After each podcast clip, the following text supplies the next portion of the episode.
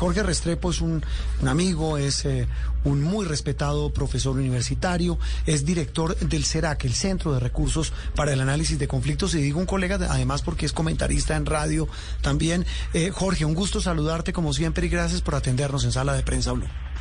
Muchas gracias, eh, Juan Roberto. Es un gusto poder estar con ustedes. Mucho gusto, Juliana. Bueno, no, nos lo robamos un momentico en la competencia para que nos cuente, para que nos cuente Jorge, en calidad de director del CERAC, eh, sí, señor. cómo ven ustedes y, y, qué factores realmente están determinando que haya más desplazados forzados en Colombia, un fenómeno que pensamos que con la firma del acuerdo de paz iba a disminuir. Sí, Juan Roberto, es, es, digamos, relativamente fácil de explicar. Tiene que ver con las disputas entre grupos armados, en particular grupos de crimen organizado, que, digamos, sin ataduras en términos de la violencia que ejercen, se disputan a sangre y fuego eh, las regiones en las que extraen las rentas ilícitas, en particular de la explotación de oro, de, la producción de narcóticos, del tráfico de narcóticos y también de los cultivos de coca, que siempre dejo de último es porque eso es lo que menos produce, lo que más produce es hacer la cocaína y traficarla. Eh, esas disputas entre esos grupos eh, requieren someter a la población, mantenerla bajo miedo, bajo temor y eso es lo que está generando desplazamiento forzado en Colombia. Como usted bien lo dice, era una cosa que pensamos que le podíamos dar, podíamos dejar la vuelta atrás, así como Colombia ha dejado el secuestro atrás, pero el desplazamiento forzado sigue afectando eh, las condiciones de vida de muchas comunidades en muchos municipios del país. Eh, y está creciendo, como están creciendo las masacres, por ejemplo, también este año eh, en tasas de dos dígitos. Es una situación muy preocupante. Jorge, la información de la Defensoría también muestra que por cada evento de desplazamiento han aumentado las víctimas, las personas afectadas en cada uno de estos hechos. ¿Ha variado el perfil de, de estas víctimas? En, ¿Han tenido ustedes algún registro sobre eso? Sí, hoy en, hoy en día, en particular este año, la, gran mayoría de los eventos de desplazamiento son masivos, en los que hay más de 20 personas eh, que tienen que pues, forzadamente dejar sus lugares de habitación, sus lugares de residencia.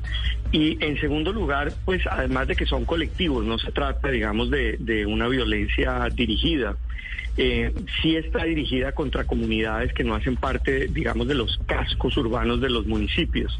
Es decir, tiene que ver con veredas alejadas eh, en esos departamentos que ustedes mencionaron de los municipios.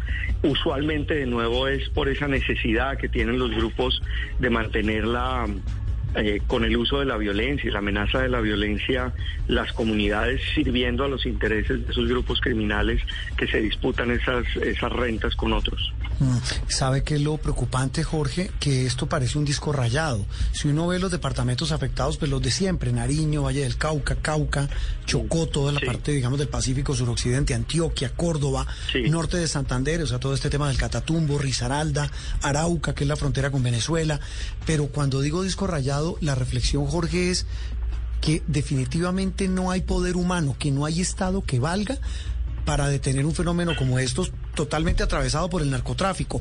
¿O es que realmente el Estado no ha hecho lo suficiente? ¿Qué puede ser? ¿Que se hace mucho y no sirve o se hace poco y, pasa lo que está ocurriendo?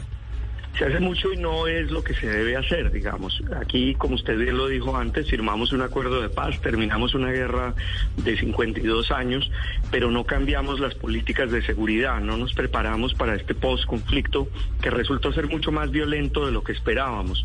Y no nos preparamos, digo, porque hoy en día pues las fuerzas de seguridad, la fuerza pública, las fuerzas militares no están haciendo lo que se necesita, sino que mucho, en gran parte lo que hacen sigue la misma lógica de lo que se hizo en esos anteriores más de 50 años de conflicto armado interno.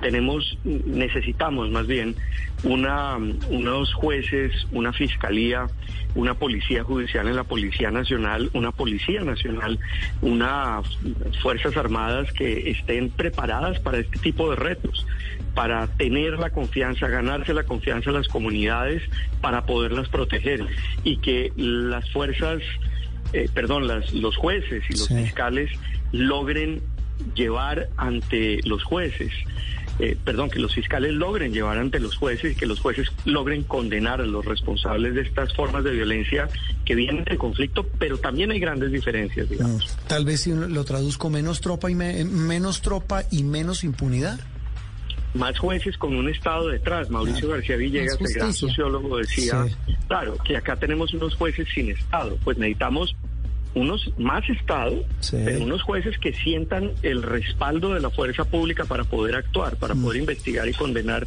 y lograr condenar a los responsables. Y sobre todo que el Estado cumpla en temas de inversión social en estas regiones absolutamente abandonadas. Pero Jorge, yo, estoy, yo estoy, le, robo un minuto para contarle que estoy justo. ¿Dónde anda? Eh, este fin de semana aquí en el Cauca, en la costa pacífica del Cauca, y ahí sí que son los mismos problemas de antes. No hay agua, la energía se va, faltan las escuelas.